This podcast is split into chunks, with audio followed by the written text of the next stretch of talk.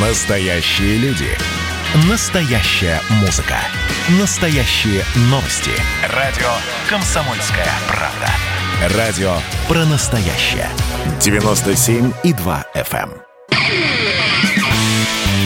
Человек против бюрократии. Программа «Гражданская оборона» Владимира Варсовина. Ой, хороший, надеюсь, будет праздничный эфир. День такой предновогодний. И гость у нас предновогодний, похожий э, на Дедушку Мороза в бороде, с бородой. Константин Малафеев, учредитель общества «Царьград». Константин, здравствуйте. Здравствуйте, Спасибо, Владимир. что пришли. Да, но я Вот. с подарком. Вот, Я, я, вам я потом заинтригован. подарю. Да. Так, теперь заинтриговал не только я, но и наши слушатели. слушатели. Э, Я потом расскажу. Э, Кстати, вот, хотя вы меня сейчас немножко так э, размягчили подарком, я сейчас соберусь и э, перейду к своей обычной тональности. Я хочу, э, во-первых, э, поздравить еще раз вас с тем, что год этот ужасный прошел.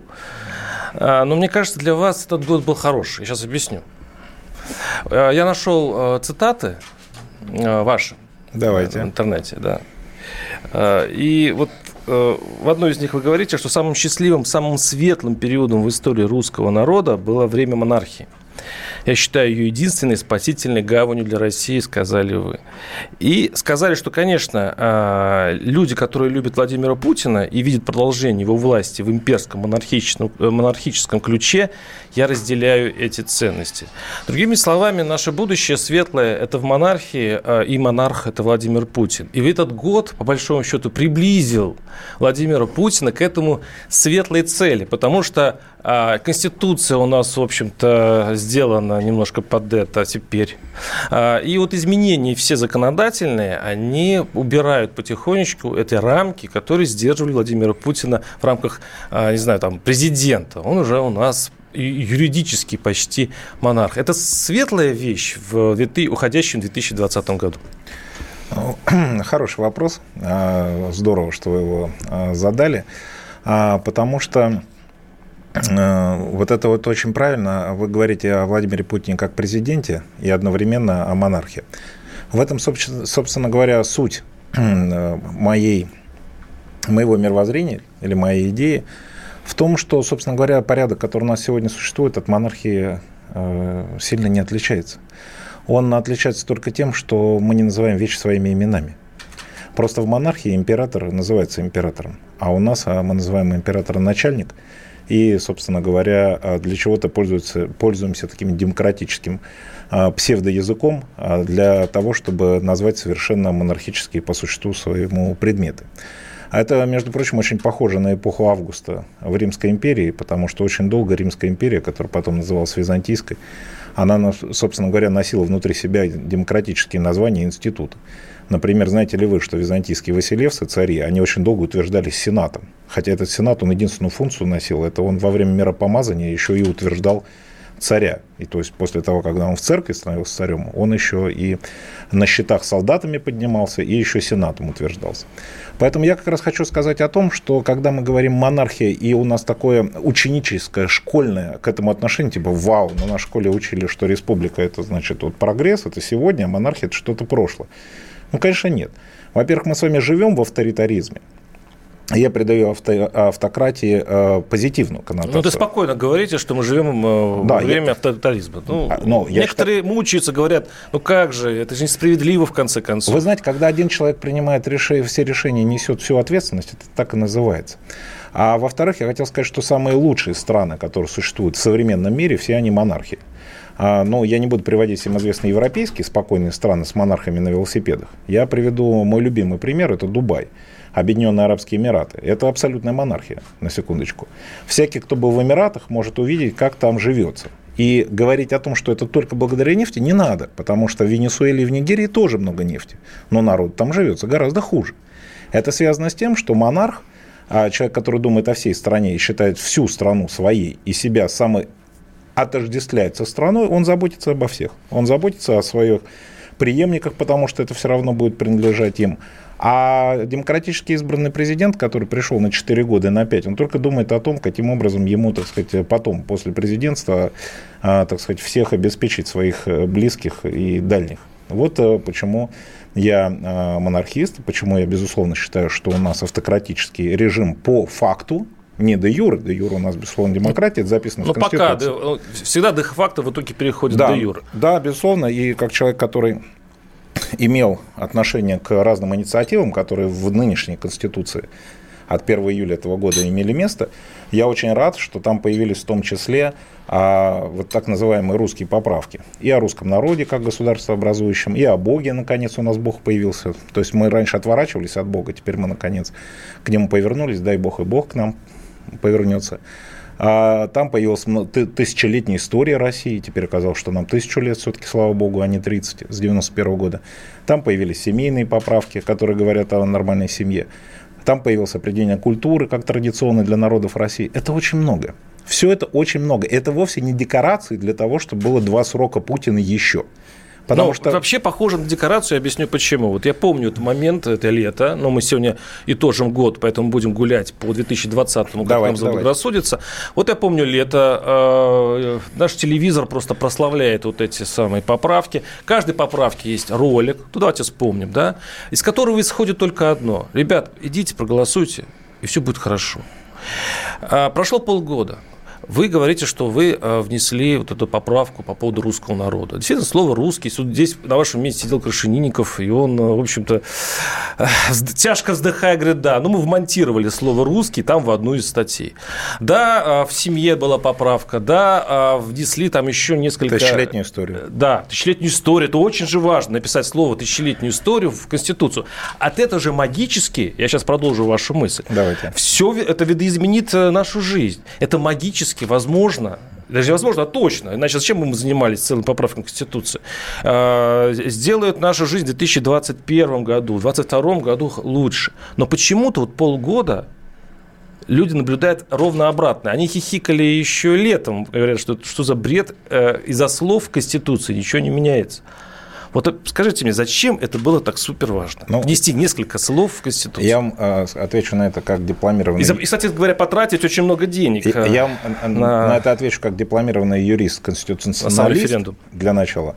А во-вторых, как человек, который в 93 году был в Белом доме, когда совершился переворот ельцинский, а людей там постреляли. И потом Ельцин, соответственно, в спешном порядке принимал в 93 году Конституцию, по которой мы 27 лет жили, а бюллетени о голосовании, а, бюллетени по голосованию 93 -го года, как мы помним, потом были уничтожены почему-то ЦИКом. Мы так и не знаем, сколько народу проголосовало, пересчитать сейчас не можем. Так вот, та конституция, которая тоже вроде бумажка, и тоже вроде там кто-то что-то написал, кому это было интересно в 93-м голодном году. Но после этого мы 27 лет по ней жили. И по ней принимались законы, подзаконные акты, постановления. По ней потом, соответственно, так или иначе мы двинулись по вот этому жуткому, совершенно либеральному пути, по которому у народа, собственно говоря, ничего не осталось. У нас отобрали, а, собственно говоря, Простите, Конституция повела или да. правительство и президент? А Конституция – это то, что прописывает наше существование, наше государственное устройство и как это все работает. Поэтому, если, например, мы в Конституции прописываем примат международного права над нашим внутренним законом, как было прописано в Конституции 93 года, то после этого не надо вздыхать и спрашивать, а что у нас здесь происходит, потому что если у нас есть какие-то международные договоры, которые не устраивают наше население, это никто больше спрашивать не будет. Мы обязаны им следовать. Если в Конституции записано о том, что у нас нет идеологии, то не надо потом вздыхать и спрашивать, а что у нас льется на нас голубых экранов, потому что нет у нас идеологии. Что хочешь, может длиться. Только, соответственно, чистая прибыль является нашей идеологией. Вот как ну, Конституция... Бог, Бога вписали. Вписали слово «русский народ». Дальше. Но подождите, это только начало. Теперь ну, должны а быть что? приняты законы, которые так. будут развивать Конституцию. В частности, должен, должно быть изменение законодательства о культуре, где, наконец, культура перестанет быть это ужасное современное искусство, трэш-дизайн, вот эти голые на сцене, потому что это не соответствует традиционной культуре народов России. Цензура. Ну, хотите так это называть? Хотите, называйте это по-другому, но речь идет о нравственном ограничении, связанном с традиционными ценностями народов а России. кто их будет определять? Это должно законодательство определить. Это закон, законодатель, Министерство культуры. Это такой худсовет, который соберется. В, такой О, это было бы прекрасно. Кремлевский худсовет, который скажет... Помните, еще в, в конце 70-х годов выходили запрещенные, список запрещенных рок-групп? Вот мы в итоге вернемся, если послушать, послушать вас, мы вернемся к тому, что будут запрещенные рок-группы, у нас будут запрещенные книги, у нас будут запрещенные а, целые вы области, знаете, возможно, литературы. Вы знаете, у нас столько всего выходит а, такой гадости и ерунды, что, может быть, а, и неплохо, если у нас будет худсовет. Вот э, достаточно телевизор включить и 15 минут пощелкать, и сразу начинаешь э, мечтать о худсовете. Ну, я, кстати говоря, зашел на ваш сайт. Я напоминаю, что у нас в студии Константин Малафеев, учредитель общества «Царьград». А, э, э, это у вас, можно сказать, такое интернет-телевидение, да, ну, так по-простому, там сайт очень популярный и так далее. Я посмотрел, что значит православная, я так вас назову, православная журналистика, чем отличается от нашей светской. А мне показалось ничем. Э, все те же новости, все та же яркая подача, где-то кто-то кого-то задушил, где-то где-то что-то кого-то обманули, где-то кто-то кого-то украл. А я включаю телевизор НТВ, то же самое. Может быть, это просто закон бизнеса, когда а, журналисты продают ярко информацию для того, чтобы ее купили? Ну, не совсем так. У нас есть ограничения и вещи, которые вы найдете у других интернет-изданий, а, например, про различную там расчлененку или, соответственно, про ну, какие-то там э, извращения, связанные с э, половыми вещами, вы у нас не найдете. У нас есть э, некая цензура, как вы говорите, то есть самоцензура нравственная внутри. А мы вот на этом основываемся, а всем остальном мы журналисты, конечно. Прерву вас, но это не цензура, на небольшой перерыв. Вернемся через буквально несколько минут. Программа «Гражданская оборона» Владимира Варсовина. Ну что, это хроники Цыпкина на радио «Комсомольская правда». Имеет ли право звезда напиться, принимать наркотики и вообще вести образ жизни, который не может послужить примером подрастающему поколению? Что делать в принципе с алкоголизмом? Ну, перебрал в барик. Со всеми бывает. Приехала полиция. Забраться на постамент, тереть э, каменный член и думать, что произойдет с тобой чудо. Звонит бабушка. Она говорит, не имею никаких претензий к тому, что ты используешь мат. Можно не позорить меня на всю страну и вся в своем посте написать грамотно с мягким знаком. Известный писатель Александр Цыпкин ведет дневник специально для радио «Комсомольская правда». Без купюр и цензуры. Хроники Цыпкина. Слушайте по пятницам в 10 вечера по Москве. Я, правда, к сожалению, сразу сяду. Человек против бюрократии. Программа «Гражданская оборона» Владимира Варсовина. У нас в студии учредитель э, российского варианта Fox News э, Константин Малафеев, учредитель, э, скажем так, этого СМИ СМИ, которые очень консервативно, стоят на консервативных позициях, на православных. И Константин Малафеев, если я не ошибаюсь, но мы об этом говорим позже, возможно, говорят, вы создадите свою партию, нет. Или, созда- или создаете ее это с прицелом на все врут. выборы? Все врут э, телеграммы. Никаких оснований движения. Я вот читал, нет. что вы собираетесь Нет, нет, это сделать... совершенно разные вещи. У нас движение «Царьград», оно как раз э, основано на том, что... Э, почему оно Царьград? Потому что у нас э, масса наших зрителей, мы, конечно, поменьше, чем «Комсомольская правда», но уже все-таки достаточно заметны. У нас порядка 900 тысяч человек ежедневно, и все эти люди, они субъективно смотрят на мир. Да? Если «Комсомольская правда» претендует на то, чтобы быть объективным СМИ, то мы, Царьград, не претендуем мы прямо заявляем о том, что мы субъективны, у нас есть свой взгляд на вещи. А вот люди, которые нас поддерживают, многие из них, они более активны, чем просто зрители или читатели, они хотят участвовать в каком-то общественном, соответственно, движении. Вот э, общественное движение «Царьград» — это то, что объединяет наших подписчиков и более активных уже людей в 70 регионах страны, Например, в Ростове-на-Дону у нас 2500 человек, это самое большое наше отделение. И чем мы занимаемся? Совершенно разными вещами. Там в казачьих регионах понятно, что мы поддерживаем всякие казачьи активности, военно-патриотическую, там спортивную составляющую. Мы занимаемся а, памятниками, например, то есть там, если где-то в каком-то регионе ставит памятник там основателям города, нашим государям, то мы до 50% собираем среди своих э, участников для того, чтобы вместе с местными жителями, сейчас, например, в Нижнем Новгороде и в Челябинске этим занимаемся, памятник Александру Невскому, Александру II. А в избирательный год мы никакой партии создавать не будем. Мы будем поддерживать кандидатов из всех политических партий, тех, которые разделяют традиционные ценности для нас, и не поддерживать и активно мешать попасть во власть тем людям, которые собираются потом над этими ценностями глумиться и стать депутатами, и, например, принимать какие-то там людоедские инициативы, которые будут направлены, например, на изъятие детей, семьи там, ну или что-нибудь такое. Одно из событий, которое, э, которое коснулся вас в этом году, это цензура. Вот как ни странно, мы сейчас снова вернемся к цензуре, но тогда цензуре подверглись вы. А, ваш интернет-канал был практически уничтожен. А, кем он был уничтожен? Гуглом, да? Ютубом, YouTube, да, YouTube, принадлежащим Гуглу. Да. Точно. А, вы очень долго давали интервью, писали возмущенно, что это цензура а, и так далее. А, сейчас, буквально, по-моему, сейчас, вот сегодня, президент России Владимир Путин подписал закон о противодействии интернет-цензуре на иностранных платформах. Тем самым Google и компанию, значит, YouTube и все то, что мы любим, ждет неминуемый русский ответ и, э, и будут, в общем-то, блокированы, если что. У меня тут прям россыпь вопросов на эту тему. То есть, ну, во-первых, у меня конфликт сразу в голове. А, так все-таки цензура это хорошо или плохо? Вы говорите, что, что цензура в России нужна. Наша цензура у нас хорошо, чужая цензура у нас плохо. А, то есть цензура не сама по себе хороша или плоха, ну, если мы а под... то, что если, если вам это не выгодно, у нас, то он, это плохо. Нет, не так. А, у нас по Конституции статье 27 запрещена цензура в России. Если мы говорим о о, соответственно, ограничениях, связанных с нашим законодательством или с нашими, соответственно, традиционными ценностями, которые прописаны в нашем законодательстве, то это понятно и, оч- и очевидно, потому что это наш культурный код.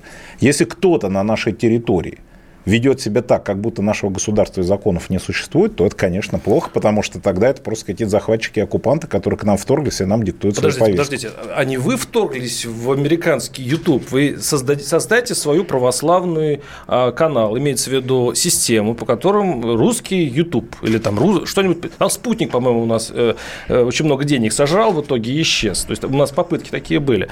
А, но у них свои правила, если не, не так создайте свое. Почему вы не идете, или там те э, наши власти, которые вот ругаются с Гуглом, не идут по этому пути? А вы совершенно правильно ставите вопрос. Конечно, это должно быть создано. Вопрос, справлюсь ли с этим я сам, могу вам сказать, что никто из так называемых этих интернет-гуру, капитанов бизнеса, Илонов, Масков, Цукербергов и а, прочих Сергеев Бринов этого мира ничего сам не создал. Американское государство очень сильно помогало и субсидировало, и инвестировало в эти платформы в начале их существования и потом. Поэтому без поддержки государства такие гигантские проекты невозможно, поскольку ты уже вступаешь на конкурентное поле, где действуют другие, а, соответственно, интернет-игроки, вот, например, такие, которых поддерживает американское государство и спецслужбы. Поэтому если наше государство, соответственно, не будет а, действовать протекционистски по отношению к собственному там Mail.ru, Яндексу, ВКонтакте, ну, соответственно, нашим собственным платформам, там, Царьграду, если мы вдруг решим такой видеохостинг делать, то этого не получится. Это можно сделать только вместе с государством. Хотел бы я такое сделать? Да. Хватит ли у меня возможности в одиночку бороться с Гуглом? Нет. Ну, дело в том, что из-за вашего конфликта а, возможно, большинство, очень многие люди пострадают. Почему? Потому что они совершенно без политики пользуются этим э, Ютубом. Они постят там свои, в общем-то, домашние э, хорошие видео, постят фотографии, им плевать на это все. Вот они, а вот раз, значит, кто-то там с кем-то, э, там Семен Семенович поссорился с, с, с Джоном каким-то американским, и у них это все рухнет. Я знаю эту историю. Я был в Китае, там точно такая же история. Там не то, что там заблокирован, там в некоторых случаях просто замедлен интернет. Ну, наверное, э, скорее всего, и у, все у нас тоже с этого. русские. Да, но замедлен будет интернет, понятно, тот, который не исполняет российское законодательство, я надеюсь. А во-вторых, у YouTube есть все возможности этого избежать. Исполнять требования российского законодательства. Телеграм вам шлет большой привет. Ну, Просто большой привет, потому что первая же попытка, кстати, тоже одно из событий, Телеграм был возвращен, легализован ну, значит, в, значит, России. Значит, Телеграм выполнил э, Нет. требования российских Нет. властей? Ну, Нет. российские власти говорят по-другому. Ну, по крайней мере, никаких ключей Вот у нас а, на- правоохранительным органам Телеграм не выдал. Ну, это вы, Они требовали именно это. это вы откуда знаете? А может, у вас другая информация, пожалуйста. Ну, вот я, собственно говоря, разговаривал с Роскомнадзором ровно тогда, когда мы в Роскомнадзор писали жалобу на YouTube. И я ровно спрашивал их о Телеграме. И у них нет в данный момент претензий к Телеграмму. А это, на мой взгляд, означает, что они удовлетворили те требования, которые были ранее. А вы уверены, что это так прям прямая логика, что... А может быть, они просто отказались от своих требований, есть вторая версия. Возможно. Не готов сейчас это комментировать. 8 800 200 ровно 9702. У вас есть э, возможность задать вопросы, высказаться а, в, в эфире, где принимает участие Константин Малафеев, учредитель общества «Царь-Град». А, Пожалуйста, 8 800 а, 200 ровно 9702. А, Я еще тогда вам э, зачитаю вашу уже цитату. Я, я когда изучал вашу э, вообще жизнь, э, это очень интересно. Спасибо. Не, правда, это очень интересно и даже поучительно. Смотрите, мы сейчас переходим нежно от цензуры, а снова возвращаемся, точнее, к Владимиру Путину, как ни странно. А, Ваша цитата. «Критиковать действующую власть нужно». Я учредитель телеканала «Царьград», вы знаете, и мы критикуем власть не меньше, чем телеканал «Дождь». И это правда, потому что я часто натыкаюсь на ваши разоблачительные материалы. Но критиковать Владимира Путина нельзя. Это исключено, делать это ни в коем случае нельзя. У меня сразу несколько вопросов. Первое. Э, Владимир Путин человек, Разумеется. он может ошибаться, Конечно. он должен быть под общественным контролем. Это сложное э, заявление. Не понимаю. Оно потому, что мы начали с вами программу с того, что у меня специфический взгляд на мир, взгляд монархиста. И э, я немножко по-другому отношусь к э, демократически избранному президенту. Вам представляется, что раз он демократический политик, избран, соответственно, общественный контроль. Общественный контроль осуществляет СМИ, общественники, они обязаны его критиковать, это только на пользу. Я подхожу к этому немножко по-другому. Я считаю, что государство держится на том человеке, который находится во главе. И в том случае, если э, этот человек и, соответственно, сакральность власти и отношение к нему будут расшатаны, то будет расшатано само государство. И вот именно поэтому я считаю, независимо от моего личного отношения или критики тех или иных ошибок, которые позволяю себе на кухне, вот я никогда не позволю себе это публично. Ну, мне кажется, вот в этом и корень всех наших э, вот этих э, разговоров с вами уже э, там, там сколько, полчаса. Мы все время говорим о одном и том же, но ведь все исходит от того, что вы принимаете критику как расшатывание. А я воспринимаю критику как ну, некое поучение. То есть, если человек что-то не знает, и ему говорят, слушай, ты здесь был неправ, ты вот здесь принял неверное решение, ты, Владимир Владимирович Путин, как человек, тебе свойственно ошибаться. И здесь ты ошибся, прости. А представьте, что он живет в аквариуме, где не поступает никакой информации плохой, только хорошей. А вы думаете, он Николай слушает... II, привет, кстати, тоже А- большой. А Он, вы он думаете, жил в этом он аквариуме. слушает вашу передачу сейчас? Нет. А что Думаю, про- нет. Ну а зачем тогда? Не, подождите, подождите, как это? Как, это, во-первых, плохо, что он не слушает передачи. Подождите, вы только что сказали, что он должен слышать критику. А я вас спрашиваю, слышит ли он вашу передачу? Тогда критика имеет смысл только в том случае, когда ты критикуешь прямо в уши президенту. А в том случае, если вы это критикуете всем, кроме него, а смысл? Ну, смысл, чтобы он заметил, потому что те, кто находится рядом и нашептывают ему на ухо, имеют свои, возможно, интересы и лоббируют свои а, какие-то, ну, опять же, интересы. И они, возможно, будут это делать вне зависимости от того, критикуем мы его с вами. Ну, а зачем так сразу опускать руки и превращать народ и общественное мнение в ненужный инструмент? Вообще-то он Я- иногда вполне пригождается. Я с огромным уважением отношусь к народу и никак себя от него не отделяю. Я лишь считаю, что а, мы много раз переживали в нашей истории, а прямо сейчас мы видим, как а, главная супердержава мира, Соединенные Штаты Америки, находится в гражданских волнениях. На, а накануне, там, не знаю, разрыва или раскола. И это связано с тем, что они все четыре года не уважали там, свою верховную власть. Вот они все были против президента Трампа, посмотрите, до чего дошло. Мы видим Они переизбрали другого президента. а это мы еще не знаем, потому что президент Трамп с этим не согласен.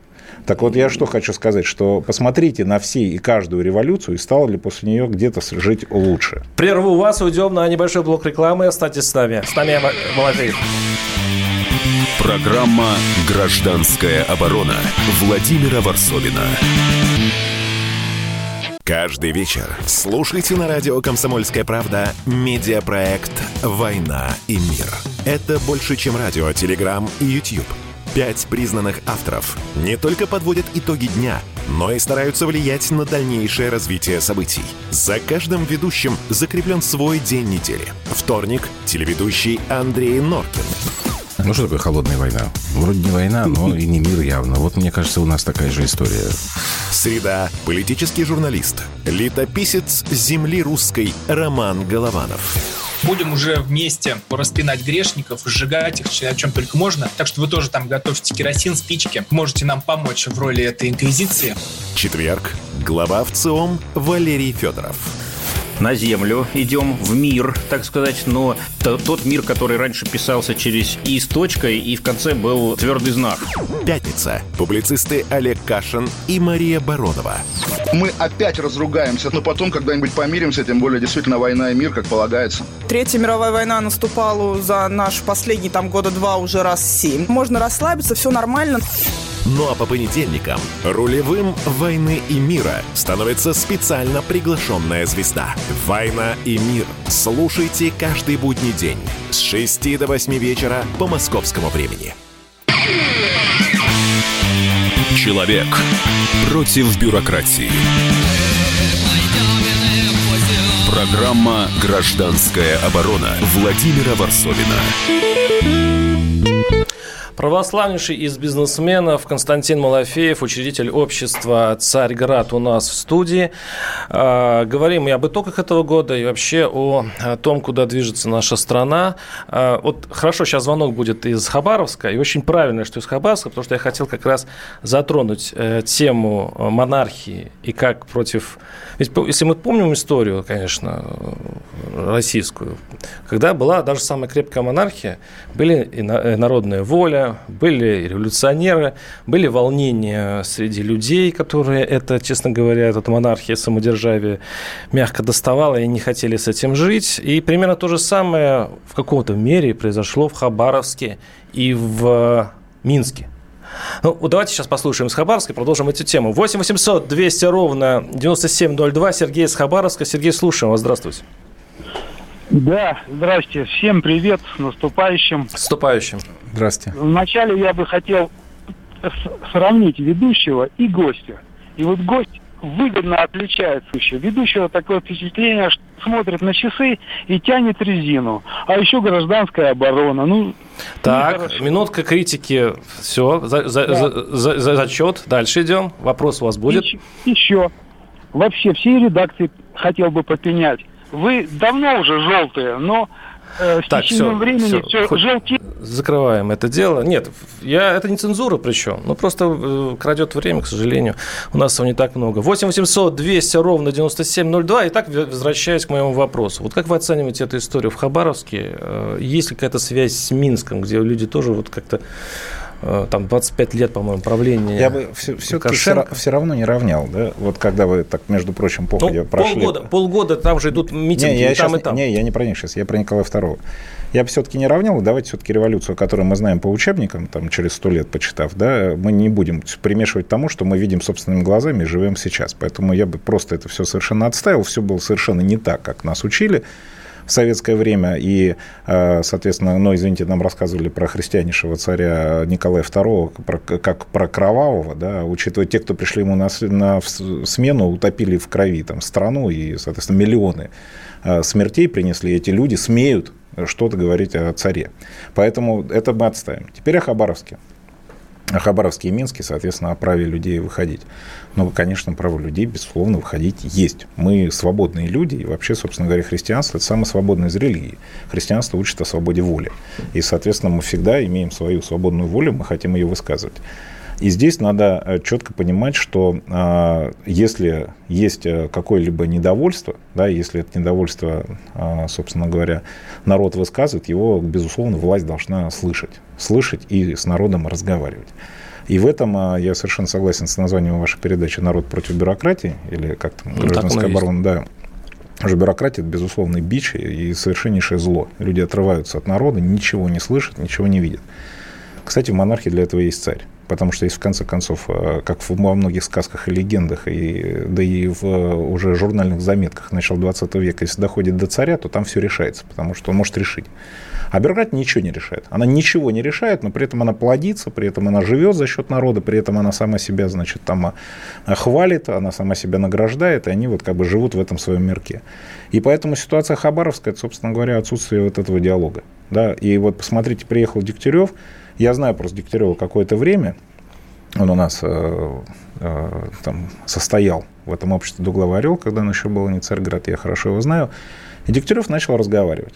Он просто начал разговаривать. Да, он совершенно неопытный управленец. Он, ну, собственно говоря, никогда не работал ни губернатором, ни Он сразу начал разговаривать. У него там было все-таки ну, несколько все... проколов он совершил. Да, да, да, но он все-таки с ними стал говорить. Да? И вот это очень важно, потому что э, без этого диалога невозможно. Понятно, что ясно, что какая-то часть этих людей они там представляют, условно говоря, фургалы, и они там у него на зарплате, и они будут вечно ходить и, значит, говорить, ну это же меньшая часть, это же микроскопическая А вы часть. считаете, они на зарплате, они за деньги ходят на митинг? Нет, я говорю, какая-то часть. Какая-то часть. Какая-то, ну, я и, про это говорю. И, и наименьшая часть, безусловно.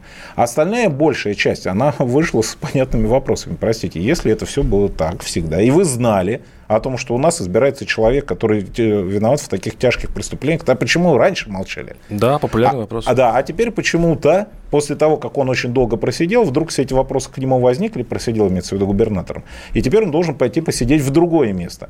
Вот, при этом, собственно говоря, мы этого совершенно не понимаем, нам никто это не адресовал, нам никто не показал фильм про него, расследование, не знаю, никто не рассказал этого, просто вот совершенно такие действия. Это все от отсутствия диалога. Отсутствие диалога с народом происходит от чего? От того, что бюрократия выродилась э, в абсолютно закрытую касту. Эта закрытая каста, она действительно с народом не разговаривает. Простите, вот при все. монархии были те же проблемы. Не является ли это родовой травмой монархии? Ну, нет, ну, конечно, нет. Сейчас у нас самое, что есть демократия по документам. Ну, по документам, Да, у нас и во Франции демократия, там желтые жилеты выходят каждую неделю уже два года. И в Америке демократия, там люди выходят. И э, эти демократии по всему миру. И люди выходят. Это проблема бюрократии. Вот бюрократия, соответственно, если она не слышит, то возникает вот такая проблема. Ну, в жилетах, они, кстати, желтые жилеты в Париже, они своего добились. Э, власти пошли на попятную и дали им, может быть, не все, но что-то но дали. Совсем не все. Да, в США тоже, в общем-то, изменения произошли. Но не, не, не, все, не совсем те же самые, которые они просили. Тоже. Ну, опять же, это да. такой диалог, да. Что у нас случилось в Хабаровске? По сути, народ просто ходит до сих пор, ходит, ходит, ничего не меняется. Дегтярев, он, конечно, хороший губернатор, для кого-то, для части Хабаровского его не приняло. Ну, в общем, все происходит тут как есть. Э, да, с, но с точки замерзания. Вы, спра- вы спрашиваете мое отношение, да я же, я же не директор, я не могу за все ответить. Я, я отвечаю своим личным отношением. Мое личное отношение, что ситуация с Хабаровском, это вопиющий пример, значит, отсутствие диалога. В этой ситуации должен был приехать там, значит, большой государственный чиновник из Москвы, который должен был все это адресовать, не знаю, по местному телевидению. Не обязательно выходить к народу там и стоять в гуще и кричать в микрофон, вот, э, это популизм не нужно. Нужно было продемонстрировать, что мы вот сели и открыто в глаза как бы излагаем все эти претензии. И отвечаем на вопрос, а почему раньше не было к нему вопросов? На все эти вопросы надо было ответить. И тогда как, было бы понятно, это был бы честный диалог. А то, что касается Минска, возвращаясь к второму вопросу, вот, но в Минске ситуация более, э, так сказать, э, тревожная и запущена, потому что речь идет все-таки о государстве в целом. И при всем при том, что Александр Григорьевич, конечно, удержал страну и от бандитского, так сказать, олигархического капитализма, как у нас в 90-е, что он там зачистил, весь этот криминал его не было, и то, что него олигархов не выросло, а, соответственно, все это, значит, народ живет побогаче, потому что если были олигархи, народ жил бы победнее. И то, что он не дал разворовать страну иностранцам, растащить, это все его большие заслуги. Но то, что а, мы сейчас видим, это э, вот конкретно с ним, это то, что если бы он э, выполнял обязательства перед Россией, все-таки шел бы по пути интеграции, как он до этого обещал, уже этих проблем бы не было. Потому что если бы Беларусь была гораздо более интегрирована в Россию, то у них бы не было такой проблемы, как бы собственной власти. Уже эта власть была бы размыта, потому что она бы уже была частью союзного государства. А это возможно интегрироваться в Россию? Потому что пока вот таких случаев нет на территории. Ну, в каком-то смысле Киргизия, Казахстан тоже. То есть э, где вот эта э, грань, когда ты одновременно вроде бы приближаешься к России, но не тонешь в ней, то есть не лишаешься суверенитета? Да, Или вот... Беларуси нужно просто, просто войти в состав ну, России? Ну, ну, для начала мы увидели, как вот Армения сейчас обрела суверенитет, к чему я ее привел. Поэтому вообще вот эта вот история, что суверенитет для малых народов – это, значит, огромная необходимость, ну, посмотрите на страны Восточного блока или нашу Прибалтику. Долго они жили с суверенитетом, когда они вышли из Восточного блока социалистического. Не прошло трех минут, они оказались частью Европейского Союза и также стали ездить в центр, как раньше в Москву, теперь в Брюссель, и там выбивать себе дотации. Поэтому это очень условно понятие суверенитета. Настоящий суверенитет, он, собственно говоря, э, характеризуется тем, что ты способен суверенно выстраивать собственную цивилизационную политику. Таким суверенитетом в мире сейчас обладает Америка. А вот Китай пытается бросить ей вызов. И у нас остались так сказать, э, былого великолепия некоторые черты. А некоторые черты сейчас, слава богу, как бы мы видим, э, так сказать, проявляются во нашей внешней политике, по крайней мере. Вот и все. Вот и все страны с суверенитетом. Поэтому от того, что у тебя границы тебя в ООН включили, это тебе суверенитет не дало. А, у нас сейчас на сайте идет голосование, но давно идет это голосование по самым главным событиям года. Там разделено на 10 пунктов, плюс 5, минус 5. И люди, э, наши читатели могут проголосовать. Вот их огорчило какой-то определенный а, факт, определенное событие, или а, обрадовало. Вот под плюс 5, минус 5. И вот сейчас э, такие данные интересные, что вот а, в январе э, Дмитрий Медведев уступил свой э, премьер-министрский пост значит, нашему новому премьеру. Э, и плюс, плюс 2, там плюс 3. То есть это вызвало всплеск ну, как бы позитив, позитивных эмоций на тысяч наших читателей. А что изменилось в этом году в правительстве? Вы его называете либеральным, вы называете его, видимо, неэффективным, я так читаю. В общем нет, нет, нет, нет. Нет, нет все-таки это разные вещи, да? Нет, я попросил, да. Нет, мы критикуем, а у нас критика ежедневная, мы как бы постоянно следим за действиями любых членов правительства, ни в чем себе не отказываем, как вы знаете, Греф это наш любимый персонаж. Да, поэтому я сказал да, поэтому, э, эффективности. Да, но мы либеральны, но он же не член правительства правительства. Мы, э, в общем, а, относимся к, как неэффективному и несоответствующему занимаемой должности к либерально-экономическо-финансовому финансовому блоку. А вот, и он давно не соответствует, и мы давно проводим политику, вот мы сейчас о суверенитете говорили, вот наш Центробанк ведет себя как колониальный Центробанк любой африканской страны, он, собственно говоря, такое ощущение, что они теорию денег в университете не учили. Они просто-напросто печатают столько рублей, сколько у них есть золотовалютных запасов. Это вот для самой бедной страны Африки, вот такое правило есть у МВФ. А э, в то же время в правительство пришли такие люди, как Белоусов и Мишустин. И эти люди, мы видим по их шагам, что они, безусловно, а, стараются, и мы видим эти шаги, что эти шаги направлены все-таки к государственническому подходу, к экономике, к социальному государству. Мы видим, что они не играют на олигархов. Более того, мы видим, что совершаются действия, которые, наоборот, мешают развиваться олигархам, но в то же время а, как бы позволяют создавать огромные государственные проекты, которых Я раньше не помешаю, было. точнее, помешает наша реклама. На час прервемся, вернемся через пару минут. Программа «Гражданская оборона» Владимира Варсовина. Кто виноват и что делать, в нашей стране знает каждый. А вы попробуйте предсказать, что будет – Каждый четверг в 8 вечера по московскому времени главный редактор «Комсомольской правды» Владимир Сунгоркин делает прогнозы, как станут развиваться события. И у него это отлично получается. У нас очень сильная налоговая служба. Руководитель ее, господин Мишустин, это один из выдающихся управленцев. Ему бы возглавить правительство. Байден может победить с минимальным перевесом. И, скорее всего, они будут спорить, ходить в Верховный суд, доказывать. Карабах станет азербайджанской территорией, каковой она является по всем международному праву и, извиняюсь, по решениям, специальным решениям Организации Объединенных Наций. К лету исчезнет вся эта пандемия, и мы перейдем к нормальной жизни. И дальше я бы прогнозировал, будет огромный всплеск во всем, в экономике, в потреблении. Я предрекаю, что где-то уже к осени будет серьезный бум всего хорошего против всего плохого. Хотите знать, что будет? Включайте радиоприемники каждый четверг в 8 вечера по Москве. Человек против бюрократии.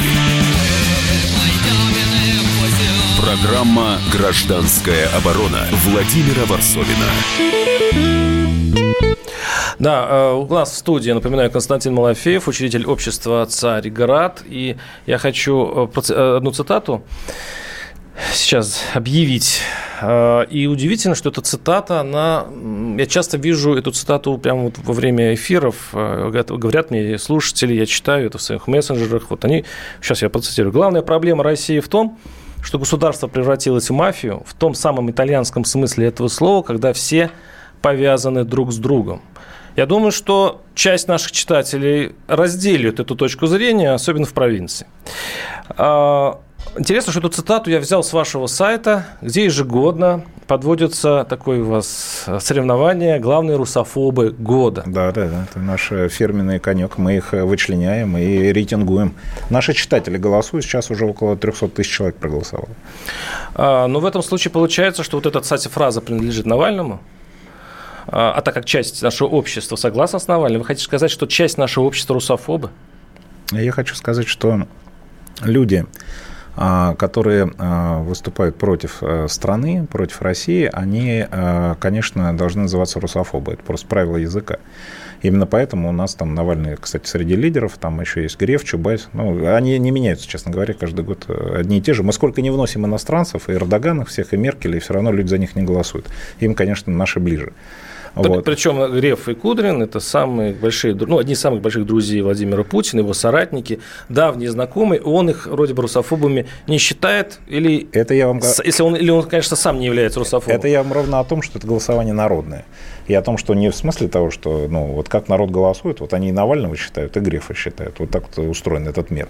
Вне зависимости от того, что один из них председатель Сбербанка, а другой из них там э, гонимые, соответственно, Простите, у вас по-другому происходит голосование. Шарите. У вас происходит по-другому голосование. У вас вывешен весь список, как я понял, да. и люди голосуют, как, как во время Конституции, голосуют за весь список сразу. Нет, есть... здрасте, вот вы зайдите и проголосуйте. Да? Нет, только за одного можно. А, то есть я мне... попытался зайти с своего айфона и проголосовать второй раз, нельзя, можно только один раз. Видимо, это моя ошибка, я просто посмотрел, мне в конце только выдали возможность голосовать за нет, все. Нет, поэтому... вам нужно нажать на одного, иначе голос не учтен. Вот, поэтому вот таким образом. А, а то, что э, вот эти фразы, э, вы же поймите, это ровно возвращаясь к вопросу о том, а почему Путина, э, там я не критикую, я не говорю, нельзя критиковать, моя личная позиция, а, потому что ты расшатываешь, разваливаешь государство. А вот можно было критиковать Ельцину в свое время Горбачева. Ну, ужасного президента. Ну, вообще, ну, худшего, который мог быть первый и последний президент СССР. Человек, который сделал для коллапса СССР больше всех. Ну, можно было, наверное, да. Но результат мы видим. СССР нет. Это вот таким образом устроено. И поэтому, да, конечно, есть масса вопросов. Но когда ты сознательно, на многомиллионную аудиторию, а YouTube с утра до вечера занимается тем, что подкручивает Навальному, соответственно, там аудиторию, вот если ты на нее вдруг объявляешь, что все государство это мафия, то ты, конечно, у человека рождаешь неприятие к государству как таковому. Ты же, собственно говоря, государству делаешь его противником, врагом, оппонентом, человеком, который будет не любить родину, в которой он живет. То есть, а это вас, что, для нормально? вас родина и государство это одно и то же? А вы цитату только что зачитали. Нет, для вас родина и государство одно и то же? Безусловно, конечно. Но это разные вещи.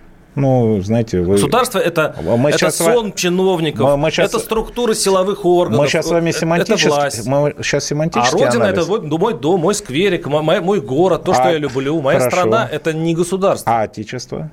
Отечество это, это примерно как, то же самое, как и Родина. То же самое, как что? Как Родина, ну не как государство. А государство это что-то плохое, да? Нет, государство это управленцы. Я не, я не обязан любить управленцев. Это всего лишь люди. Опять-таки, они тоже ошибаются. Но Россия – это государство. Россия это и, и страна, и государство. Но тогда, Государство надо критиковать, но тогда, а страну, наверное, все-таки но нет. Тогда, но, тогда у, но тогда у государства много определений. Есть и такое определение, как вы сейчас определяете, как государственный аппарат, а есть определение, как страна. Я говорю о стране. Государственный аппарат, еще раз говорю, я критикую э, не реже, чем тот которого мы сейчас употребляли, постоянно, и мы занимаемся этим не один человек в месяц, по которому они делают расследование, а мы каждый день о многих пишем плохо. Поэтому государственный аппарат надо критиковать. Само государство для меня синоним равно Родина, равно страна, равно Отечество. Соответственно, если ты критикуешь, ты должен обязательно говорить, что наша прекрасная, замечательная страна Россия, но в ней вот такой вот, значит, нехороший сейчас чиновный аппарат. Если ты пропускаешь вот эту вот часть о том, что страна прекрасная, ты критикуешь целиком страну. 8 800 200 ровно 97 02. Сергей из Новосибирска. Сергей, слушаю вас. Здравствуйте. Здравствуйте. Вот у нас ну, новосибирский народ так говорит. Если сейчас с Путиным что-нибудь случится или куда-нибудь уйдет, то это может быть ужасный конец. Но нахождение Путина у власти – это ужас без конца. Вот так у нас говорят. Угу, спасибо. Вокс Попули. Ну, прекрасно. До этого вы, правда, отключили другой Vox Populi, поэтому все-таки мы... Ну, там просто э, было оскорбление всей комсомольской правды. Я отключил не, тогда, когда меня начали ругать, а, а начали дать мою, а здесь, мою а здесь было оскорбление президента. И как бы мы с вами по новому закону уже не способствуем распространению клеветы. Клеветы или оценочного суждения? Ну, вот это надо юристов спросить, что в данном случае имеется в виду. Но я отвечу все равно. Да, я же должен отреагировать на соответственно, это высказывание. А, это не так. Вот судя по возрасту нашего э, собеседника, ну, он точно помнит 90-е. Вы что, положа руку на сердце, скажете, что в 90-е было лучше, чем сейчас? Конечно, нет. Поэтому, пожалуйста, вот когда мы такое употребляем, да, надо все-таки помнить, что нам есть чем сравнить людям старшего поколения. Когда молодежь, 16-летний, 18-летний, 24 говорит, сколько можно, ее можно понять. Они всегда жили в сытые, спокойные путинские годы, они забыли вот это. Не забыли, а никогда не знали. Но мы-то не должны забывать ужас перестройки, ужас 90-х бандитских и ту страну, в которой мы живем сейчас. Да, но все время жить страхами 20-летней, 30-летней давности, это можно лишить себя и будущего, если, говорится, дуть на молоко, да? Прекрасно. Вот сейчас... Обжегшись, наоборот, точнее, а воду а, обжегшись да, на молоке. Да, вот это прекрасно сейчас, кстати, вот сентенция, я с вами совершенно согласен, у нас образ будущего страдает, э, он отсутствует, он запрещен. И мы для этого, например, я еще являюсь заместителем патриарха во Всемирном Русском Народном Соборе, мы уже два года с 200 экспертами пишем образ русского будущего. Он называется «Русская мечта 2050». И мы близки в первом квартале этого года сделать этот доклад публичным. Это огромная стратегия развития страны на 30 лет вперед. Я согласен, что образа будущего не хватает. Мы бы выпустили его раньше, если бы не ковид. Мы собирались сделать это в ноябре этого года, но, к сожалению, Всемирный русский народный собор был отменен из-за пандемии. Что пожелаете наших, нашим слушателям? Давайте все-таки перейдем на теплый новогодний тон. Ой, Главное, чтобы закончился этот э, ковидный ужас, чтобы мы все с вами сняли, наконец, маски, стали спокойно выходить на улицу, чтобы мы зажили той жизнью, которую мы не ценили всего лишь год назад и считали ее нормальной, а теперь она нам кажется светлым будущим, а чтобы мы научились ценить э, каждый день, который дан нам Богом, наших родных и близких, своей семьи, э, да и радоваться каждому дню. А поздравляю вас с наступающим Новым годом. Спасибо вам, Константин Малафеев, учредитель общества «Царьград» и ваш покорный слуга. Услышимся уже в следующем году. С Новым годом! оборона Владимира Варсовина.